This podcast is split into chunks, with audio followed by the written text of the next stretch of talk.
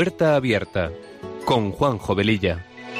Está la puerta abierta, la vida está esperando con su eterno presente, con lluvia bajo el sol. Está la puerta abierta, juntemos nuestros sueños para vencer al miedo que nos empobreció. La vida es encontrarnos, para eso nacemos, porque el punto más alto es llegar al amor. Y no hay amor de uno, solo hay amor de todos. Y por ese motivo estamos hoy aquí.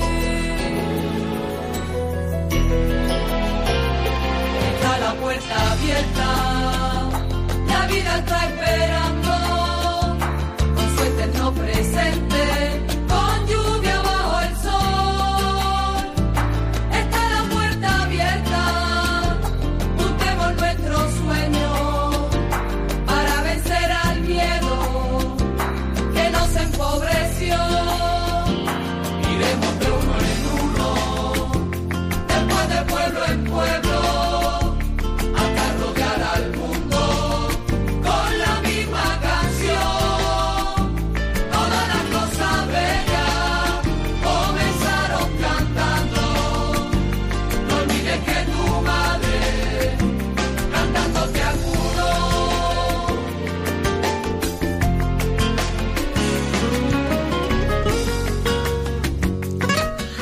Queridos oyentes de Radio María, muy buenas tardes. Comenzamos este programa de Puerta Abierta que se emite los sábados de 3 a 4 de la tarde con una frecuencia quincenal.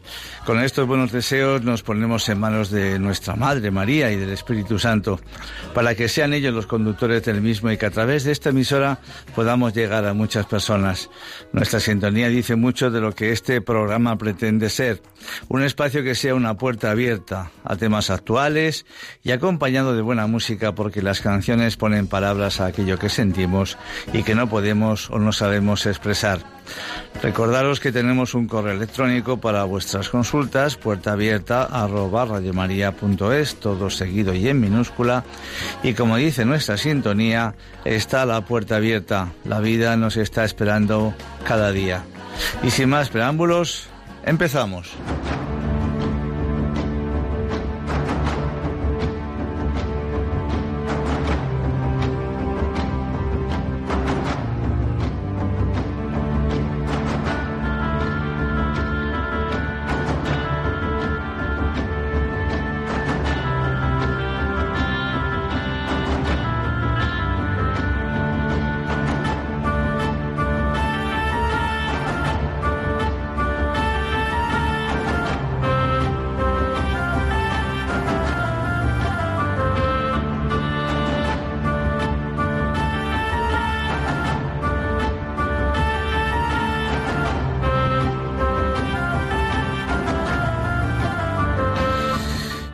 Bien, pues eh, os queremos anticipar que el programa de hoy mm, yo diría que es muy denso y profundo. Y por ello no sé si nos dará tiempo a charlar con vosotros, porque vamos a hablar de, de guerra, de la guerra escatológica entre el bien y el mal, de que estamos en guerra y cada día más encarnizada. Pero, como decía San Pablo a los Efesios, por lo demás, fortaleceos en el Señor y en la fuerza de su poder. Revestíos de las armas de Dios para poder resistir las acechanzas del diablo. Porque nuestra lucha no es contra la carne ni contra la sangre, sino contra los principados, contra las potestades, contra los dominadores de este mundo tenebroso, contra los espíritus del mal. Al menos en mi entorno, cuando surge en alguna conversación algo relacionado con ese tema y comento algo sobre el demonio y las fuerzas del mal, casi siempre surge la voz de alguien diciendo, pero, pero tú crees en esas cosas. Pero si eso está totalmente trasnochado. Y frases parecidas como esta o como otras pues seguramente que también os podrá pasar a vosotros igual, pero obviamente allá cada cual. En el libro del Apocalipsis leemos, entonces hubo una gran batalla en el cielo, Miguel y sus ángeles combatieron contra el dragón. También el dragón y sus ángeles combatieron, pero no prevalecieron, y no hubo ya en el cielo lugar para ellos, y fue arrojado el gran dragón, la serpiente antigua, el llamado diablo y Satanás, el cual engaña al mundo entero. Fue arrojado a la tierra y sus ángeles fueron arrojados con él. Por eso alegraos cielos y los que habitáis en ellos.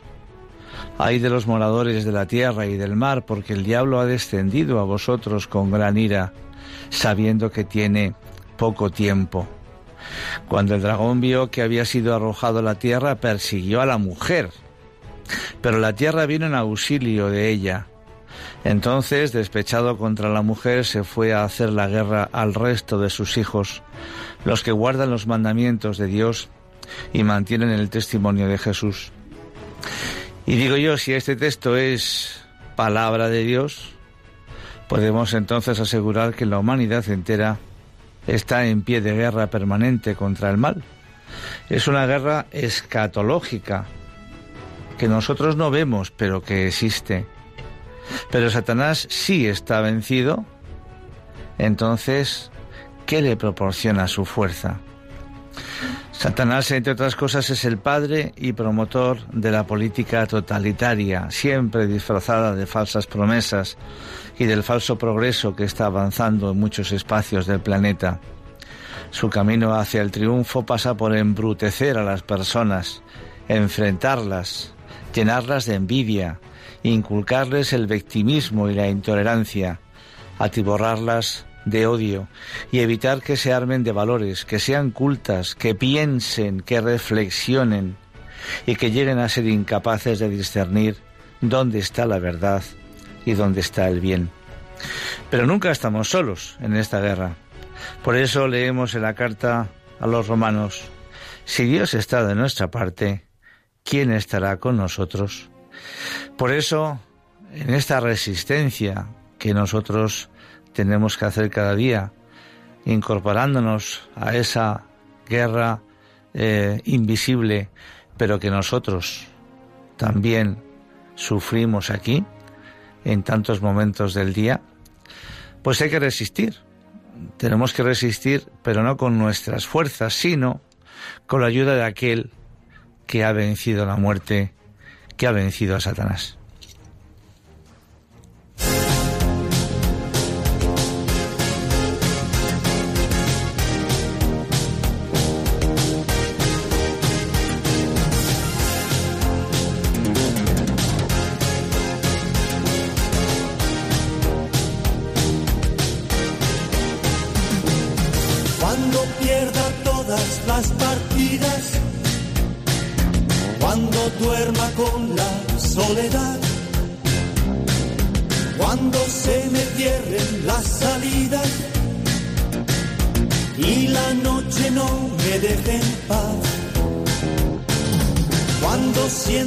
Del silencio, cuando cueste mantenerse en pie, cuando se revelen los recuerdos, y me pongan contra la pared. Resistiré, erguido frente a todo, me volveré de hierro para endurecer la piel. Y aunque los la vida soplen fuerte, soy como el junco que se dobla, pero siempre sigue en pie. Resistiré para seguir viviendo soportaré los golpes y jamás me rendiré. Y aunque los sueños se me rompan en pedazos, resistiré, resistiré.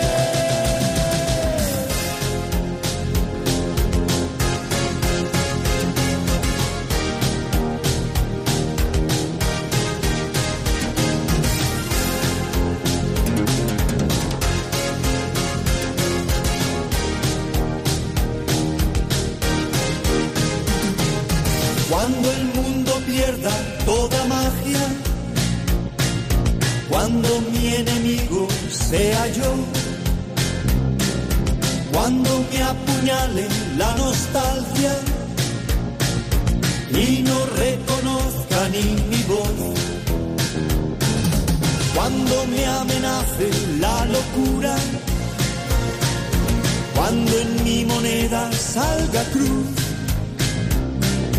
cuando el diablo pase la factura o si alguna vez me faltas tú. Resistiré, erguido frente a todo, me volveré de hierro para endurecer la piel. Y aunque los vientos de la vida soplen fuerte, soy como el junco que se dobla, pero siempre sigue en pie. Resistiré para seguir viviendo soportaré los golpes y jamás me rendiré. Y aunque los sueños se me rompan en pedazos, resistiré, resistiré.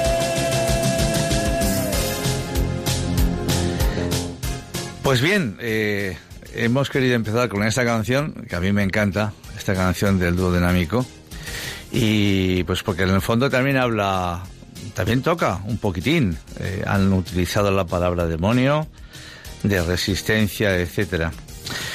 Y, y porque hay muchas personas que niegan la existencia de los ángeles, tanto buenos como malos, pues niegan la existencia del demonio, pero cuando se habla de él, es curioso, nadie quiere entrar en la conversación. Por eso sorprende que si alguien eh, tiene miedo o simplemente respeto a alguien del que no creemos, es un poco absurdo el tener ningún tipo de temor. Temor a alguien que no existe es un poco absurdo. Dicen que es una forma literaria de expresar los buenos impulsos y la presencia del mal en el mundo. Es verdad que es verdad de fe la existencia de los ángeles, seres espirituales, personales y libres. El diablo y los demás demonios fueron ciertamente creados por Dios buenos por naturaleza, pero ellos, abusando de su libertad, como lo hacemos nosotros, por cierto, se rebelaron, quedando así perpetuamente constituidos como sus enemigos y condenados a pena eterna. La Sagrada Escritura atribuye a los ángeles buenos la misión de transmitir a los hombres las inspiraciones de Dios y protegerlos, y hacerle llegar nuestras oraciones. Más aún, cada persona tiene asignado su propio ángel custodio, como lo confirman muchos padres de la Iglesia. Los ángeles caídos, aunque han sido vencidos por Cristo, todavía tienen cierto poder para tentarnos. En los ejercicios espirituales, San Ignacio de Loyola da algunas reglas precisas para discernir entre unos y otros. Los primeros proporcionan serenidad y paz al alma mientras que los segundos causan angustia, turbación e inquietud. Negar la actividad diabólica supondría minar en sus cimientos muchas verdades capitales, la tentación y la caída, el pecado original, la redención, etc. En julio de 2006, Benedicto XVI comentó que Satanás es el, es el que calumnia a Dios y al hombre. Y Santo Tomás de Aquino explica que Dios da a la flor la posibilidad de producir semillas, gérmenes de otras flores, y da al hombre y a la mujer la facultad de transmitir la vida. Asocia a los ángeles a su obra de gobierno del universo y a los sacerdotes a su obra de difusión de la verdad revelada. Discrepa de la tesis que imputa cada pecado a la influencia directa de los demonios. Es ir demasiado lejos, pues no siempre hay instigación de él, sino que la debilidad humana y la fuerza de las pasiones hacen que se peque porque se usa mal de la libertad. Y eso aumenta su poder por nuestra culpa. Y observa que la mayor parte de los hombres sigue la inclinación de los sentidos, están a la merced de las imágenes, de las sensaciones y de las pasiones, las cuales a su vez influyen sobre la inteligencia y la voluntad. En una palabra, ignorar el papel de las imágenes y de los sentimientos en la vida cotidiana puede llevar a infravalorar la influencia de los ángeles buenos y malos sobre la conducta de los hombres y los destinos de los pueblos. El Papa Juan XXIII afirmaba que por nuestros ángeles custodios podemos en todo momento establecer una comunicación unos con otros. San Francisco de Sales, San Pablo de la Cruz y San José María Escriba saludaban a los ángeles de las personas que pasaban junto a ellos antes de saludar a las personas humanas. Qué curioso, ¿verdad? Es decir, podemos fomentar la solidaridad entre las personas humanas y también con las personas angélicas. Otro personaje importante, Antonio Reyo Marín, religioso dominico, teólogo y moralista, escribió que el Espíritu Santo no siempre nos inspira directamente por sí mismo. A veces se vale del ángel de la guarda, de un predicador, de un buen libro, de un amigo, etc. Pero siempre es Él, en última instancia, el principal autor de aquella inspiración. Y bien, después de esta introducción vamos a seguir profundizando en todo esto. Vamos a hablar de un hombre que es teólogo, filósofo y también apologista actual, católico converso norteamericano, llamado Peter Kreft. El doctor Peter Kreft fue profesor del Boston College de Cambridge, cerca de Boston, en el estado de Massachusetts, en Estados Unidos. Y algunos lo consideran el mejor filósofo católico actual de Estados Unidos. Él ha escrito un ensayo del que hemos entresacado algunas partes del mismo. Sus ideas provienen de la tradición religiosa y filosófica, especialmente de Sócrates, Santo Tomás de Aquino y de escritores de la importancia como de Chesterton o de C.S. Lewis. Por cierto, este último, novelista, académico y apologista cristiano, eh, la apología cristiana eh, es la llamada como el área de la teología, que se especializa en utilizar argumentos racionales para defender y difundir el cristianismo. Por lo que decía, este Lewis fue el creador de las famosísimas crónicas de Narnia y muy amigo de Tolkien, otro escritor importante, el autor del Señor de los Anillos, que seguro que todos habéis visto y leído. Lewis escribió diversos libros, uno de ellos titulado Cartas del Diablo a su sobrino, que seguramente también conoceréis porque ha sido un libro y es un libro muy difundido.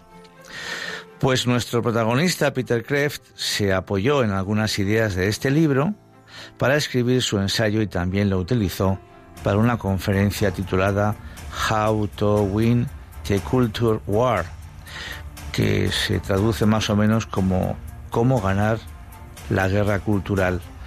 Esta conferencia la impartió en el año 2011 en la Universidad Franciscana de Stenville, en el estado de Ohio, en Estados Unidos. Pues en este libro de Lewis, el diablo protagonista se llama Escrutopo y su sobrino, también demonio, por supuesto, es Orugario. Y cuando cita en el libro a el enemigo, siempre se está refiriendo a Dios. Lewis cuenta en el libro que Scrutopo sabe que su trabajo es entrenar demonios para ganar la batalla cultural, es decir, para que pierda toda la humanidad. En estos textos que a continuación vamos a comentar y que a pesar de que evidentemente son ficción, podéis comprobar que son de la más absoluta actualidad y muy aplicables para cualquier tiempo. En ellos comprobamos que Scrutopo aconseja a su sobrino Olegario, Orugario, Orugario, las diversas formas de proceder con sus enemigos acérrimos, que somos todos los seres humanos, como la maravillosa creación de Dios, y le dice, Orugario, ten muy en cuenta que especialmente hay que aprender cómo se ataca a la Iglesia Católica, que es el último bastión de la civilización occidental. Mi dulce y feo sobrino, compartiré contigo mi sabiduría suprema demoníaca y te daré algunas ideas básicas que debes sembrar en la mente de los católicos.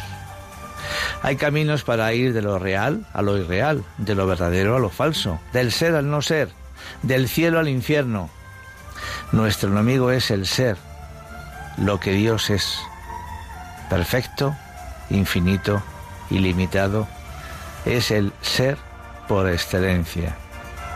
Por supuesto, no debes revelar este secreto, sino llevarles a cometer un suicidio espiritual cada día. Estamos comprometidos hoy en la lucha más seria que el mundo haya conocido jamás. Y por eso, para ganar cualquier guerra, hay que saber tres cosas. Tienes que saber tres cosas. Primero que estás en guerra. Segundo, quién es tu enemigo. Y tercero, qué armas pueden derrotarlo. No puedes ganar la guerra si usas las armas equivocadas, le cuenta. Estamos en plena batalla y sin embargo muchas mentes parecen estar en la luna, felizmente desprevenidos, y especialmente los intelectuales que están supuestamente en la cima de los eventos actuales.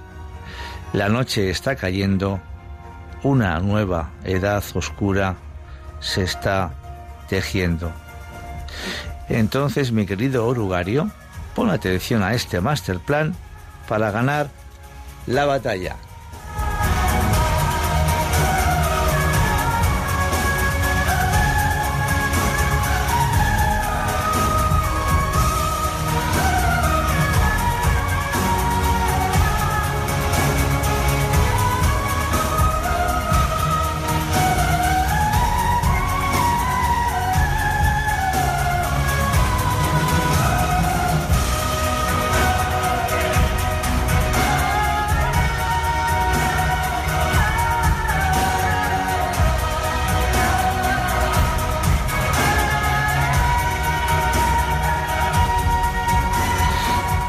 Mi querido uruguario, tienes que politizarlo todo, también la fe.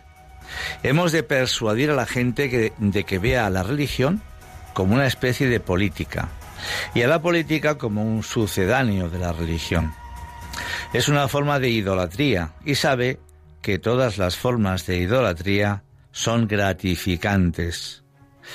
Logra que adoren lo que sea, menos al enemigo, por supuesto Dios. Los humanos necesitan lo absoluto. Pues bien, logra que absoluticen algo natural o político y que relativicen la religión y todo lo sobrenatural. Luego que vean a las personas lejanas como cercanas y a las cercanas como lejanas. Logra que les importen los que están en el otro hemisferio de la Tierra, pero no los que están a su lado, los más próximos. Haz que piensen que todo va bien, que no hay nada que cambiar. Hay que lograr que se desconozca la raíz de los males y todos digan, todo va bien, que no vean los hechos que empiezan a desunir a las familias para que no les pongan remedio. El desinterés, el egoísmo, la adicción al trabajo, la poca atención a los hijos, la falta de respeto a los padres y a los abuelos, el uso excesivo de la televisión, de Internet, etcétera. Por supuesto que ignoren la Biblia. Por cierto, quiero hacer aquí un inciso. Eh, ahora no, eh, esto no está hablando nuestro amigo, sino hablo yo. Quiero haceros un inciso y recomendaros una película buenísima que tiene un fondo muy, muy profundo sobre la Biblia, que se titula El libro de Eli, que además la han puesto esta semana en televisión. Si podéis verla, os animo a que lo hagáis. Bien, y continuamos, continuamos con eh, lo que Scrutopo le sigue diciendo a su sobrino Olugario. Eso nos dará la oportunidad de sorprenderlos cogiéndoles desprevenidos. Tienes que tratar que vean el activismo en la Iglesia como la esencia de la caridad. Hacer, hacer y pensar poco. La música debe ser siempre sonora y estridente, ya que lo peligroso es que sean contemplativos, que tengan ratos de silencio y meditación. Si han de rezar, haz que hablen todo el tiempo, pero que no escuchen, que no tengan interioridad. Es peligroso que dejes que hagan oración, que tengan presencia de Dios y lo adoren.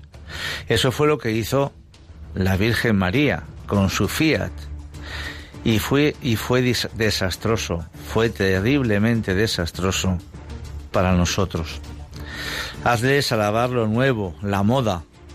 La moda muchas veces consiste en sustituir lo nuevo por lo verdadero, que padezcan hombres de novedades, que padezcan esa sensación de querer cambiarlo todo, esa hambre de novedades. Deben amarlo tenebroso, que se sientan a gusto con este ambiente. También quiero hacer otro inciso y me acuerdo pues de la fiesta, por ejemplo, de Halloween. Persuádeles a ignorar las armas que van en nuestra contra desde hace 20 siglos, diciendo que son preconciliares. Por ejemplo, las devociones a la Virgen, el rosario, la Santa Misa, la adoración nocturna, el ayuno, el pecado, la confesión, los sacramentos. A lo tradicional hay que llamarlo preconciliar. En realidad el Concilio Vaticano II dice lo de siempre, pero como ellos no lo leen, no te preocupes. Por supuesto, Jesucristo es preconciliar y lo mismo el universo entero. Yo ahora también apunto que, es lo que mucha gente dice de la iglesia, que está trasnochada, que está pasada de moda, que es casposa, que está fuera de las realidades actuales de la sociedad. En fin, frases que seguramente también vosotros habréis oído muchas veces.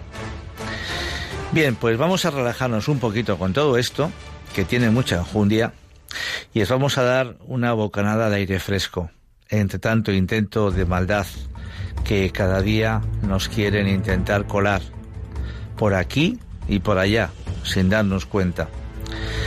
Para escuchar un resumen de las palabras del Papa San Juan Pablo II en Cuatro Vientos, en Madrid, en el año 2003, en un encuentro que tuvo con miles de jóvenes venidos de toda España y de fuera de ella, y en el que tuve el inmenso placer de, de estar. Me encontraba, me encontraba allí también y qué alegría transmitía el Santo Padre, a pesar de la mala situación física en la que se encontraba. En ese encuentro escucharéis que el Papa se consideraba un joven de 83 años. Vais a comprobar que muchas de las cosas que dijo el Papa en aquel encuentro las estamos contando hoy en este programa. El ambiente en que vivimos allí fue verdaderamente espectacular. Los jóvenes haciendo la ola, animándole, porque se veía que se cansaba muchísimo y tenía que hacer grandes esfuerzos con su voz para que se le pudiese entender.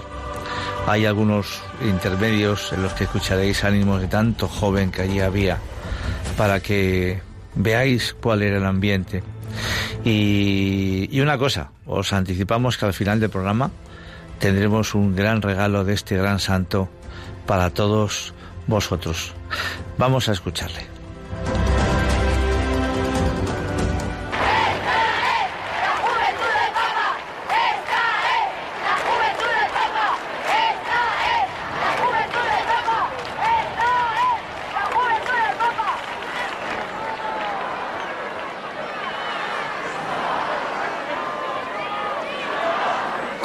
De la mano de la Virgen María y acompañados, por ejemplo, en la intercesión de los nuevos santos, hemos recorrido en la oración diversos momentos de la vida de Jesús.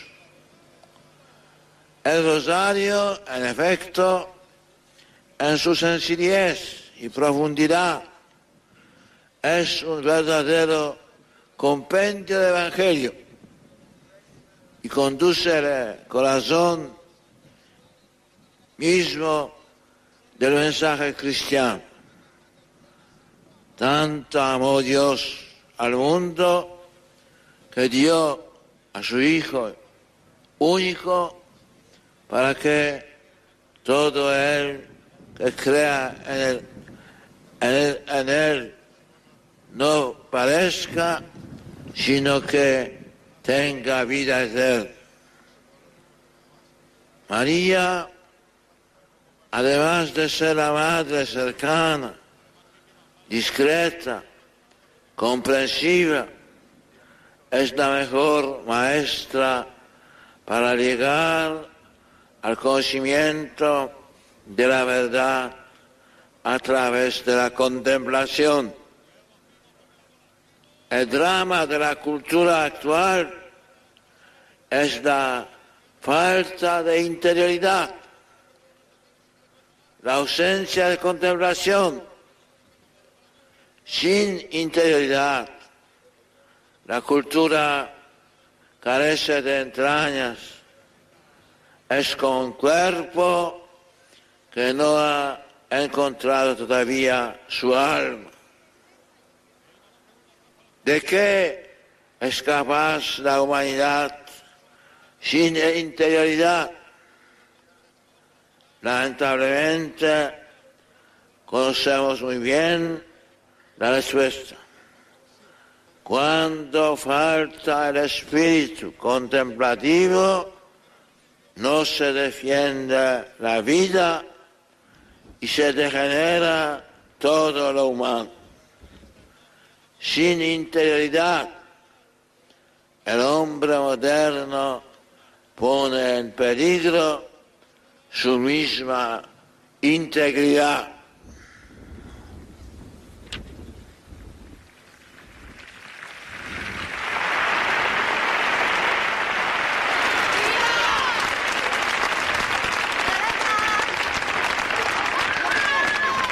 Queridos jóvenes, os invito a formar parte de la Escuela de la Virgen María.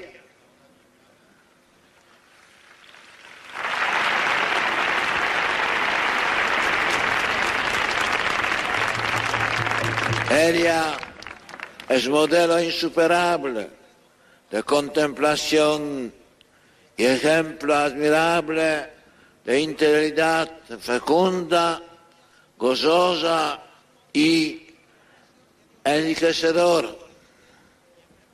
Ella os enseñará a no separar nunca la acción de la contemplación, así contribuiréis mejor a hacer realidad una gran, un gran sueño, el nacimiento de la nueva Europa del Espíritu.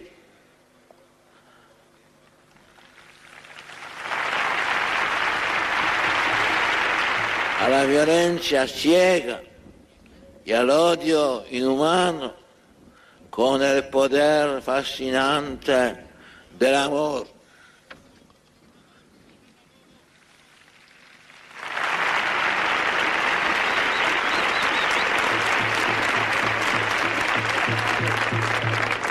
Pensad la enemistad con la fuerza del perdón. Manteneos lejos de toda forma de nacionalismo exasperado, de racismo y de intolerancia.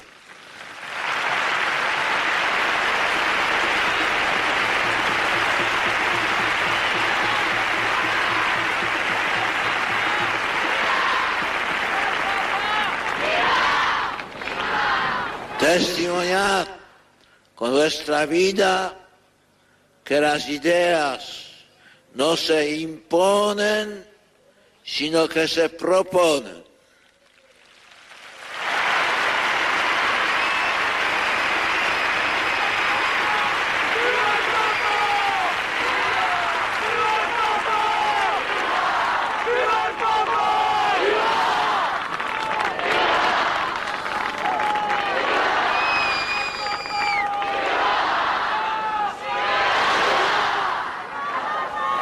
Nunca os dejéis desalentar por el mal.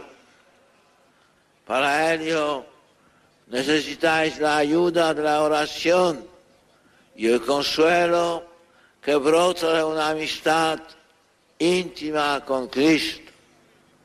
Solo así, viviendo la experiencia del amor de Dios, y irradiando la fraternidad evangélica, podréis ser los constructores, los constructores de un mundo mejor. Queridos jóvenes, id con confianza al encuentro de Jesús Y como los nuevos santos, no tengáis miedo de hablar de Él. Pues Cristo, Cristo es la respuesta verdadera a todas las preguntas sobre el hombre y su destino. Es preciso Es preciso que vosotros, jóvenes, os convirtáis en apóstoles de vuestros coetáneos. Sé muy bien que esto no es fácil. Muchas veces tendréis la tentación de decir como el profeta Jeremías, Ah, Señor, mira que no sé expresarme, que soy un muchacho. No os desaniméis, porque no estáis solos. El Señor nunca dejará de acompañaros con su gracia y el don de su Espíritu.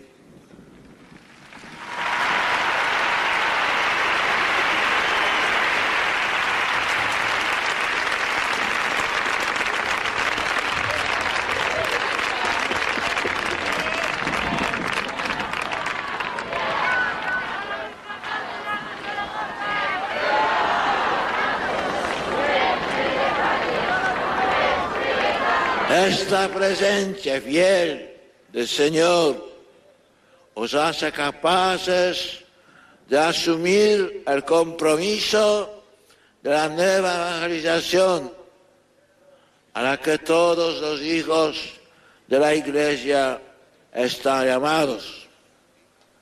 Es una tarea de todos.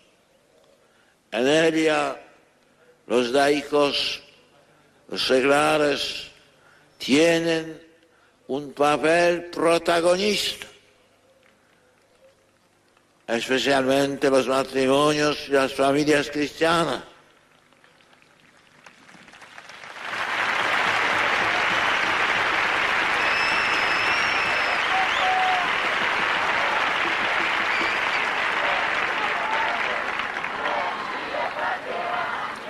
Sin embargo, la evangelización requiere hoy con urgencia sacerdotes y personas consagradas. Esta es la razón por la que deseo decir a cada uno de vosotros, de vosotros jóvenes, si sientes la llamada de Dios que te dice, sígueme, no la acalles.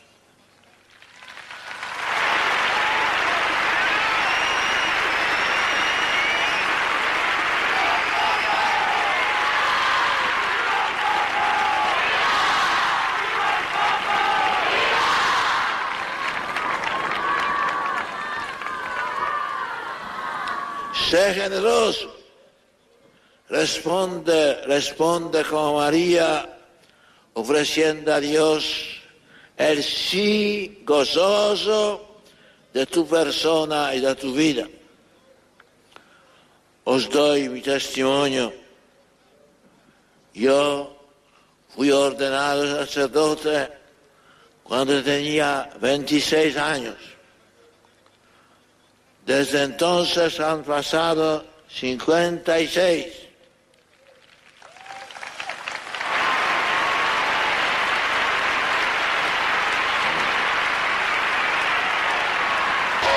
Cincuenta y seis. Entonces, ¿cuántos años tiene el Papa?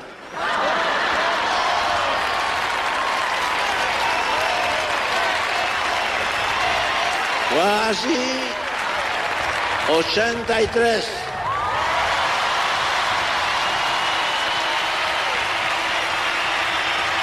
Un joven de 83 años.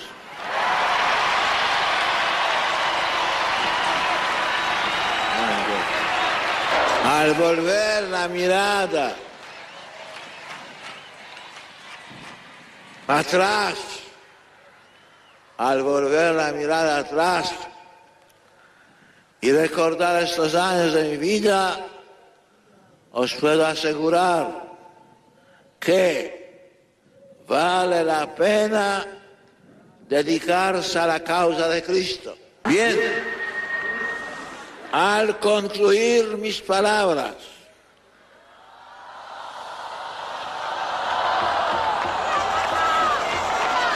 al concluir mis palabras,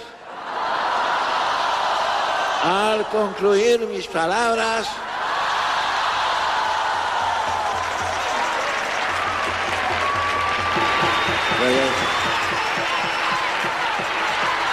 quiero invocar a María, la estrella luminosa que anuncia el despuntar del sol que nace de lo alto, Jesucristo. Dios te salve María, llena de gracia. Esta noche te pido por los jóvenes de España, jóvenes llenos de sueños y esperanzas.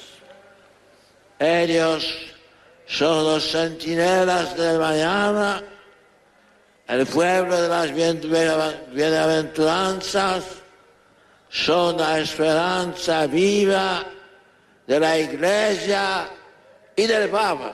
Santa María, Madre de los jóvenes, intercede para que sean testigos de Cristo resucitado, apóstoles humildes y valientes del tercer milenio, heraldos generosos del Evangelio, Santa María Virgen Inmaculada, reza con nosotros, reza por nosotros. Pues me vais a decir eh, si son no palabras preciosas. Y habla de esta noche, está hablando de hoy, está hablando de este momento. Son palabras que en una persona que está viva, en una persona que es un santo, en una persona que ha sido uno de los personajes más importantes del siglo XX, pues eh, podéis imaginar que es una oración que hoy el Papa Juan Pablo II está dedicando a todos los jóvenes y a los menos jóvenes, por supuesto, una oración de nuevo. Eh, mm, muchos de aquellos jóvenes pues hoy rondarán cerca de los 40 años. Ojalá que, puedan volver a través de este programa, eh, puedan volver a escuchar todas estas palabras, ¿no? Eh, y por supuesto podéis ver que, que estas palabras son todo lo contrario a lo que el demonio está siempre intentando conseguir de, nosotros, ¿verdad? Bien, pues seguimos con nuestro escrutopo, con sus instrucciones para su sobrino Urugario. Le sigue contando, hazles creer que el igualitarismo es la máxima sabiduría. Hay que reducir la justicia a igualdad. Hazles pensar que el hombre y mujer son iguales, que no valoren la diferencia. Hemos hecho que el sexo sea emocionante y aburrido. Las feministas odian la feminidad. Persuédales de que las devociones son para la gente anciana. Convence a los varones de que lo realmente importante son los resultados de sus negocios, de su ego, del poder, del dinero, de la técnica, etc. Que no sepan que la mujer es la persona más poderosa del mundo, ya que tiene un alma moral. Que vieran a la mujer como un juguete sexual, como un ser inferior o como otra versión del hombre, como la ven las feministas. Que no oigan a su esposa cuando les habla de ley natural o de compromiso. Reemplaza a la Virgen María. No reveles que es el arma principal de Dios Padre, que es la nueva Eva que no descubran la potencia de la Virgen. Tienen que acostumbrarse a ser consumistas, adictos a las compras, incompatibles con el sacrificio e incapaces de perdonar. Que olviden la valentía y el propio control, que llamen fanatismo a la fidelidad. Dales a Cristo sin la cruz. Quienes quieren tener a Cristo sin la cruz pretenden tener una religión a su medida. La, la, cruz que para los cristianos es el símbolo del amor más grande de Dios hacia el hombre, para otras religiones es un escándalo inaceptable. Que sustituyan el temor de ofender a Dios por el temor de ofender al hombre. Convénceles de que los santos son contraculturales. Así se volverán inocuos y no peligrosos. Que el único pecado sea hacer enfadar a alguien. Hazles saber que Jesucristo dijo que el mundo los amaría a ellos como lo amó a Él, que hasta lo mataron. Esta persuasión debe ser inconsciente, por supuesto. Así les haremos creer que la verdad es que no hay verdad, que no hay absolutos, que todo es relativo y que depende todo del color con que se mire. Hago otro inciso y esta mañana, repasando el guion, he llegado a este punto justo a las 12 de la mañana, hora del Ángelus. Y lo primero que se me ha ocurrido ha sido decir, Santa María, ruega por nosotros. Bien, y entonces, además de implorar a nuestra Madre del Cielo, ¿cómo podemos luchar contra todo esto?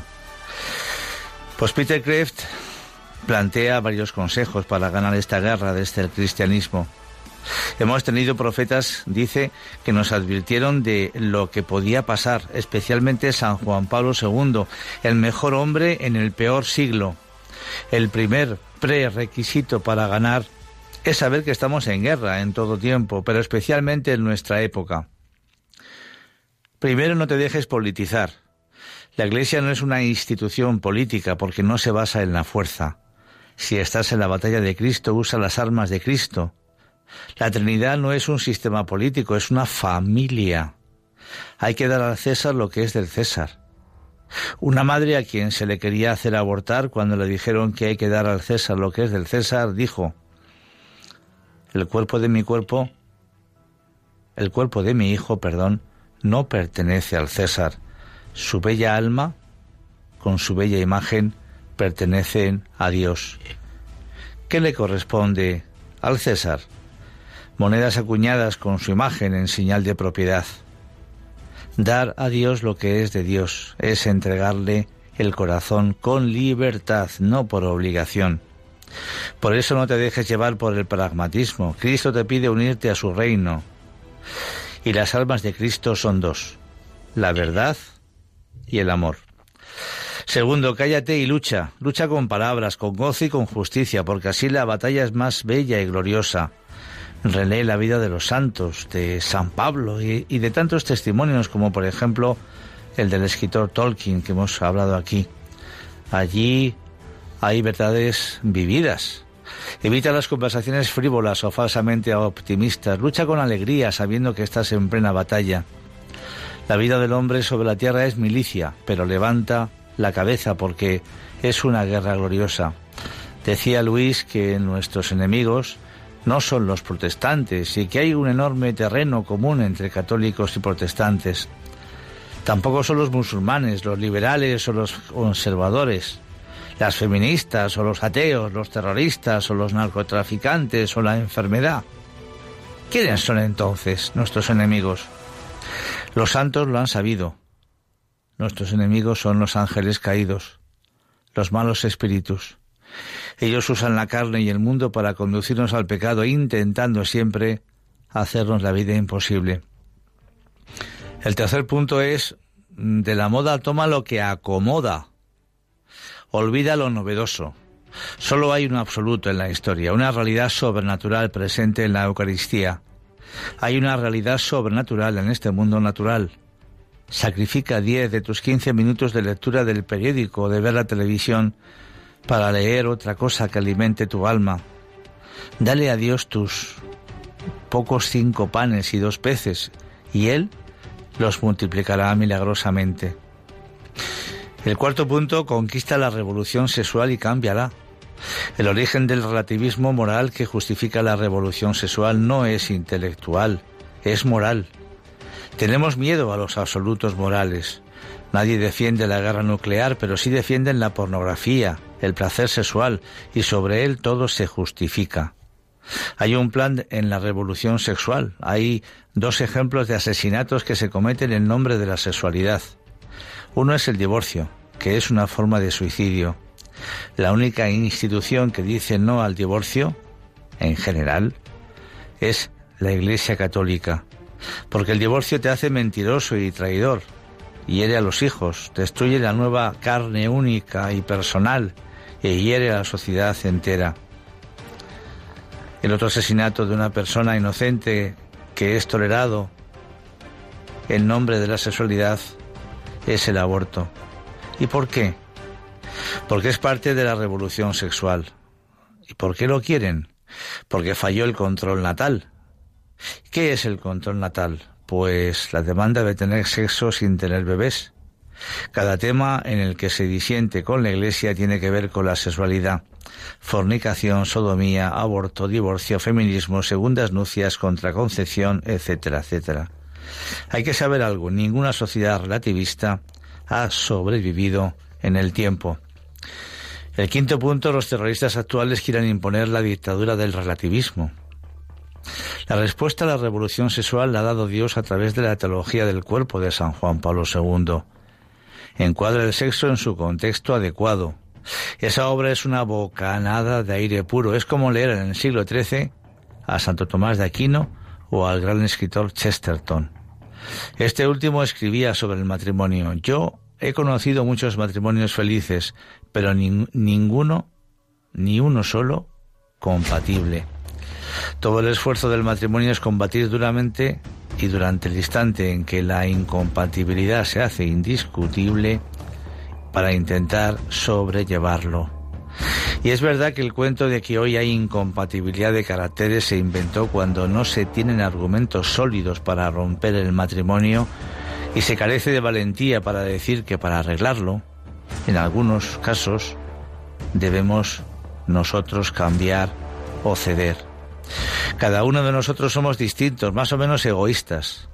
Es preciso poner empeño para salir de ese angosto mundo del egoísmo y descubrir la grandeza y la paz de centrar la propia vida en los demás. Reducir matrimonio a una cuestión erótica sexual es remitirlo a una cuestión corporal sexual. Eso no es el matrimonio. También decía Chesterton que el lugar donde nacen los niños y mueren los hombres, donde la libertad y el amor florecen, no es en una oficina, ni en un comercio, ni en una fábrica. Ahí veo yo la importancia de la familia. Los que hablan contra la familia no saben lo que hacen porque no saben lo que deshacen. Y añadió, hace 75 años de esto. La próxima gran herejía será simplemente un ataque a la moral, especialmente a la moral sexual. La familia existe y debe existir y no hay teoría o progreso que pueda destruir esta verdad sin acarrear la ruina.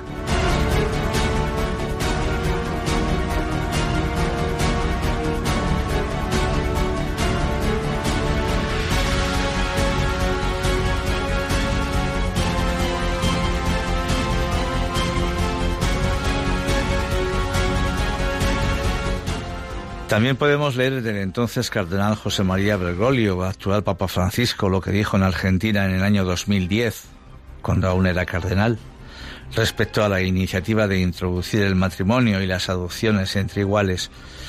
No seamos ingenuos, no se trata de una simple lucha política, porque detrás de la ideología que genera estas leyes también está la envidia del demonio, por la que entró el pecado en el mundo y que enteramente pretende destruir la imagen de Dios, hombre y mujer que reciben el mandato de crecer y multiplicarse y dominar la tierra.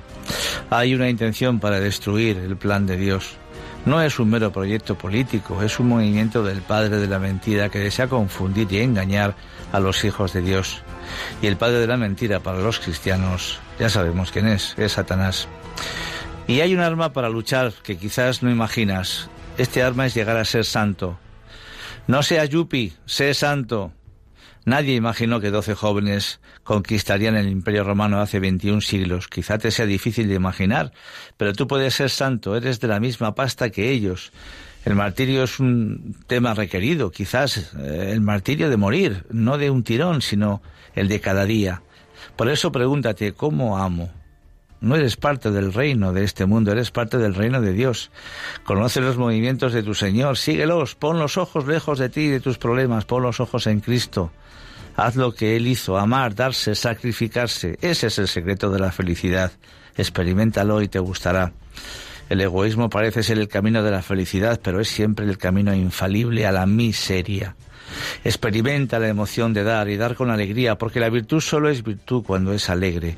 La religión que tenga más santos será la que gane el mundo. Siempre ha pasado eso y así es como hemos ganado en el pasado y como la ganaremos de nuevo. En realidad, dice Peter Kreft, cada página de la Biblia se eriza con lanzas desde el capítulo 3 del Génesis hasta el 20 del Apocalipsis. El camino desde el paraíso perdido hasta el paraíso recobrado está empapado en sangre. En el mismo centro de esta historia hay una cruz, un símbolo de conflicto si alguna vez lo hubo. El tema de la guerra espiritual nunca está ausente en la escritura. Y vigila tus pensamientos, se convierten en palabras, vigila tus palabras que se convierten en acciones, vigila tus acciones que se convierten en hábitos y vigila tus hábitos que se convierten en carácter, vigila tu carácter que se convierte en tu destino. Y pensar que cada pecado es una gota de sangre sustraída al cuerpo místico de Cristo. Y como hemos dicho, para terminar, pues eh, Winston Churchill dijo en una carta memorable durante un discurso durante la Segunda Guerra Mundial, nunca, nunca, nunca, nunca nos rendiremos. Y eso es todo. Y nosotros ganaremos la guerra porque no, porque no importa cuántas veces hayamos caído, no importa las veces que hayamos fallado en el amor o en el intento de ser santos, nunca, nunca, nunca nos daremos por vencidos, porque al final el Sagrado Corazón de Jesús vencerá y nosotros queremos pertenecer al equipo ganador. Y el regalo del final de este programa, muy deprisa, pues va a ser una bendición que el, el Santo Padre Juan Pablo II nos va a hacer a cada uno de nosotros en este momento. Dios Padre, dirija vuestros pasos hacia el bien. Dios Hijo, os conceda ser siempre sus testigos.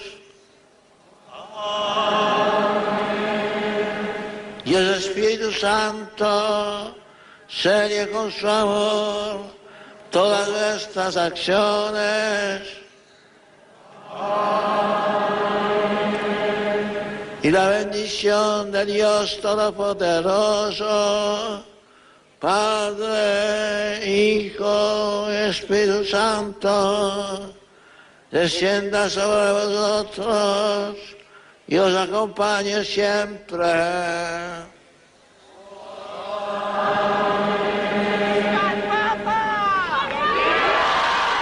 Pues nada más. Espero que hayáis disfrutado con este programa. Yo me lo he pasado estupendamente bien. Un abrazo fuerte para todos y hasta el próximo 7 de marzo, Dios mediante, a las 3 de la tarde. Adiós a todos.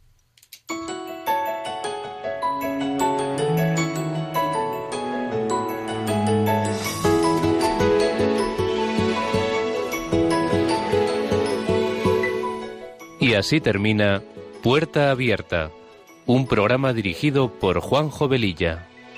Está la puerta abierta, la vida está esperando con su eterno presente, con lluvia bajo el sol.